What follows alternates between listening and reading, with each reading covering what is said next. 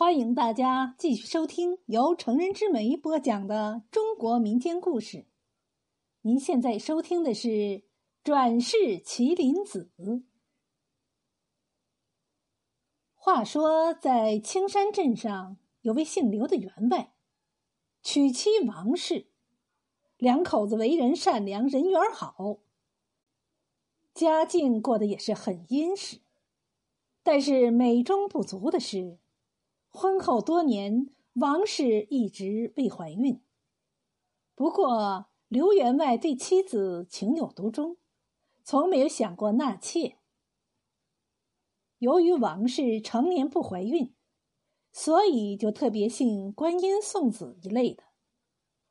三月三庙会那天，王氏听说送子观音庙的泥娃娃很灵验。就央求刘员外和自己一起去送子观音庙求一个泥娃娃。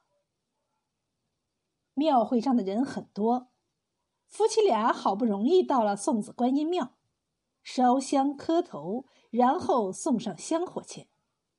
接着有一个老和尚将一块红布递给王氏，让他挑娃娃。几百个娃娃放在那里，王氏看看这个也喜欢。看看那个也舍不得放下，挑来选去的，始终下不定决心。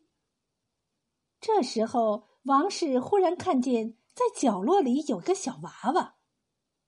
这个小娃娃是唇红齿白，笑颜如花，非常的可爱。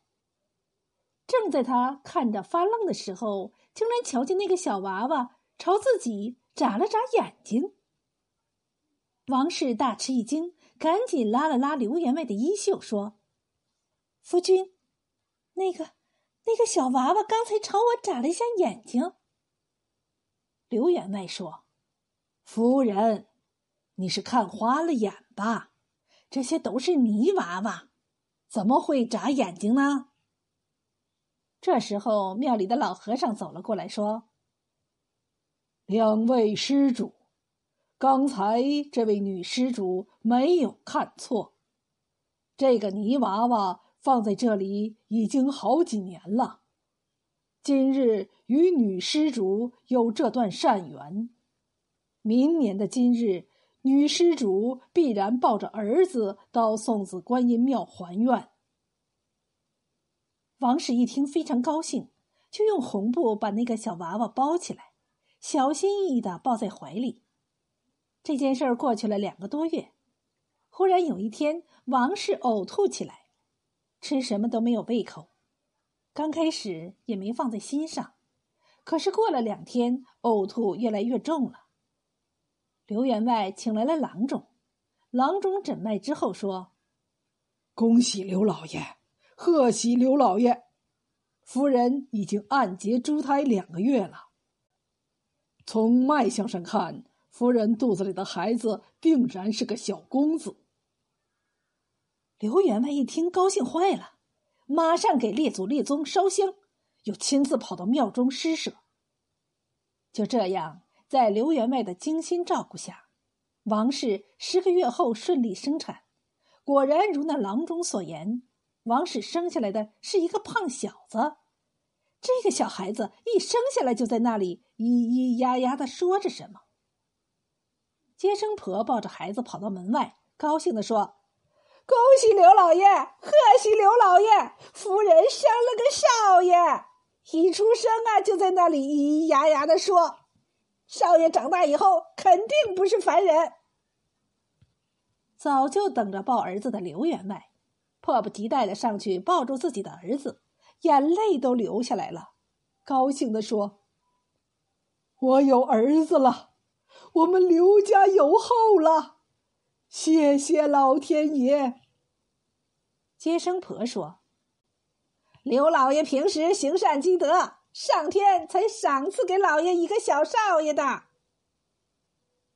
刘员外高兴的语无伦次，说道：“是啊，是啊，是上天赐给我们刘家的孩子，我以后还要多多行善积德。”这样，我的孩子才会健康。天赐，天赐，嗯，我看这孩子就叫刘天赐好了。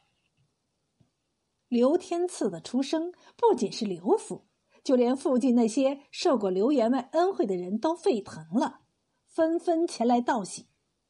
孩子满月这天，刘员外在门前大摆三天流水席，可谓是盛况空前。俗话说：“三岁看小，七岁看老。”刘天赐这个孩子果然是与众不同，透着别的孩子没有的灵气。八个月会走路，三岁能背千字文，而且拥有过目不忘的能力。在五岁的时候就能讲《孙子兵法》，倒背如流；六岁读书便无师自通了。到了刘天赐八岁那年，有一天，忽然有人在门外高歌。天当被，地当床，出家之人岁月长。不种地，不纳粮，游历世间道法场。道道道，非常道。刘家仆人出门一看，只见一个身穿八卦仙衣、头上紫金冠、身背一把宝剑的道士。立于门前，老道长那叫一个好，三缕清须，浓眉大眼，国字脸，高鼻梁，方嘴叉，眉宇之间透着一股正气。这时候，刘员外和儿子刘天赐听到后也走了出来。刘员外一看，赶紧拿出银子布施，谁知那道士摆摆手，笑着说：“员外误会了。”昨晚祖师托梦，说你家小公子聪颖，有灵根。今日一见，小公子额头果然是金光闪烁。实不相瞒，贫道今日登门是来收徒的。此时才八岁的刘天赐听完道士这番话之后，赶紧上前行了跪拜大礼，也算是正式拜了师傅。道士又给天赐起了名号“云仙”。师徒如父子，这师傅起名也算是天经地义。道士乃是世外高人，修的是奇门遁甲，而此时的刘云仙年纪尚小，教他的无非是一些道家的咒语。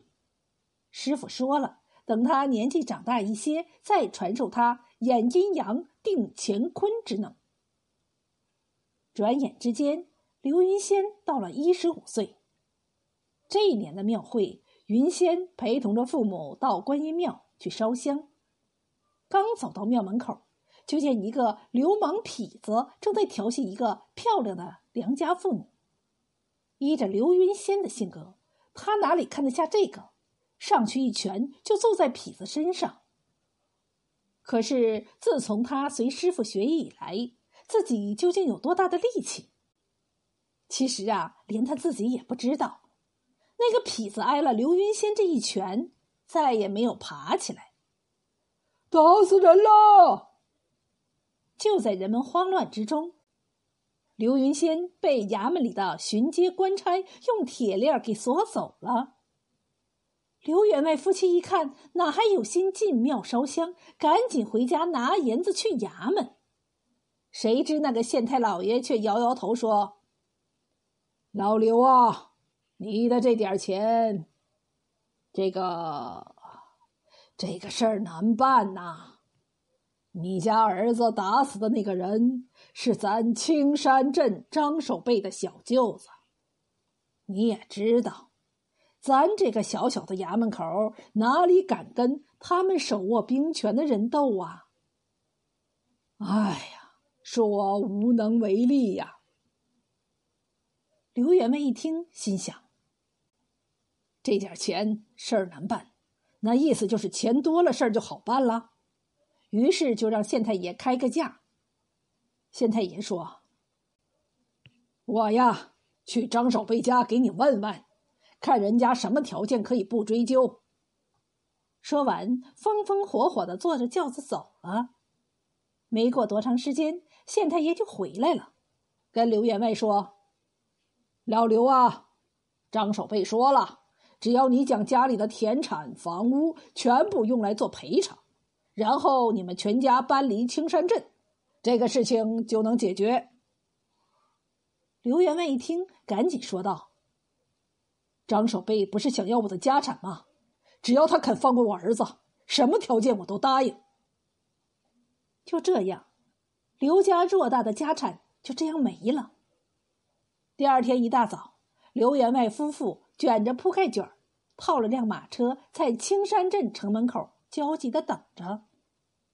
等衙门里的官差们将刘云仙送到夫妇俩跟前儿，三个人抱头痛哭了一场。之后，刘云仙给父母跪下说：“是孩儿不孝，害得父母被连累。其实这事儿都是县太爷和那个张守备设下的圈套。那个被我打死的痞子根本不是守备的小舅子，他们给咱演了一出戏，夺了咱刘家的家产。如果我没猜错。”他们不会轻易放过我们的。刘云仙果然没有猜错。当他们一家人中午走到一个山弯处时，忽然听到一声呼哨，紧接着从路旁的树林里窜出十几个蒙面大汉，他们手里都提着明晃晃的鬼头刀，凶神恶煞般的朝马车冲了过来。刘员外夫妇俩哪里见过这个阵势？当场就吓得瘫软在马车里。就在这千钧一发之时，忽然就听刘云仙怒吼一声，紧跟着身子一晃，就变成一个高有丈余、集狮头、鹿角、虎眼、迷身、龙鳞、牛尾于一体的怪物。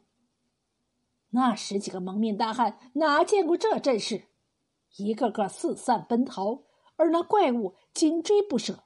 伸出巨爪，将他们全都拍成了肉饼，之后就腾空而起，向着青山镇飞去。大概一炷香的功夫，那个怪物又飞了回来，随后又变成了刘云仙的样子，跪在马车前。这会儿就见那原本晴空万里的天气，忽然之间雷声隆隆。刘云仙抬头望了望天空。赶紧冲着马车里的刘员外夫妇说：“爹娘，孩儿本是天上得道的麒麟，因为在天上犯了错，才被贬到人间重修。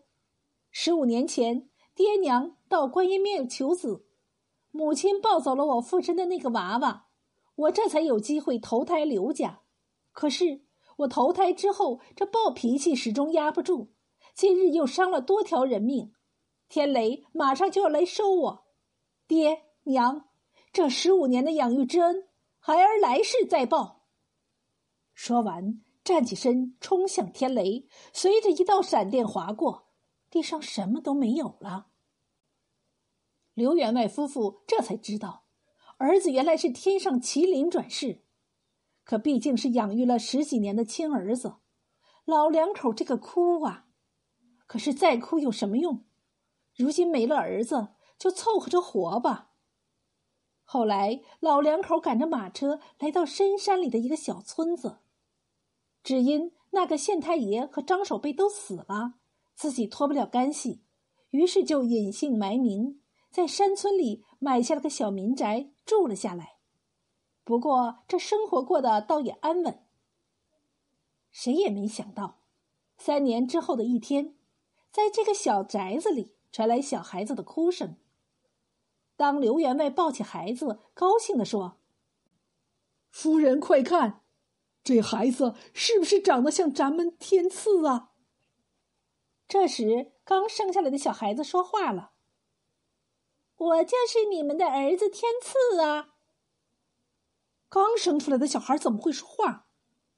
正在夫妻俩疑惑之时，那小孩子又说：“爹娘。”那日雷劈死我之后，老天爷不但没有责怪我，反而说我除恶有功。这次投胎转世之后，我这劫数就渡完了，以后我会好好的孝敬二老的。时间一晃，几十年过去了，此时的刘员外两口都已百岁高龄。